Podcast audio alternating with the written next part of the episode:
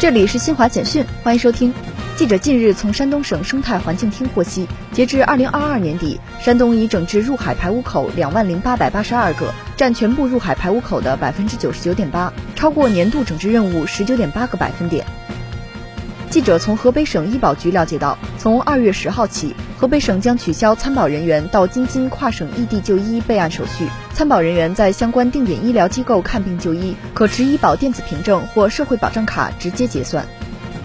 尼加拉瓜总统奥尔特加六号说，尼加拉瓜同中国复交以来，在双方共同努力下，两国政治互信不断巩固，务实合作稳步推进，为两国人民带来实实在在的利益。日本财务省八号公布的初步统计结果显示，二零二二年日本经常项目顺差为十一点四四万亿日元，较上年下降百分之四十七，为二零一四年以来最低水平。